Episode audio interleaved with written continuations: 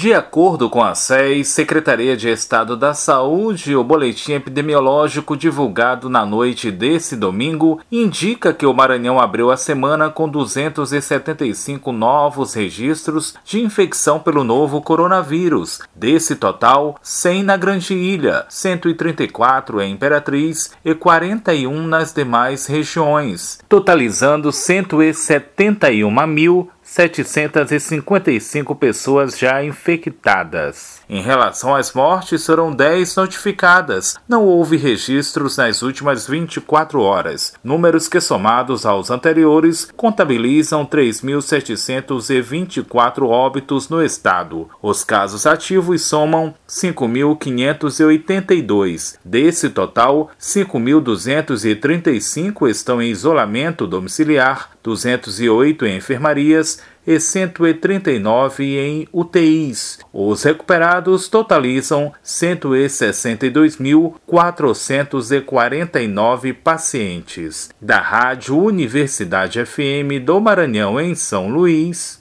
Borges Júnior.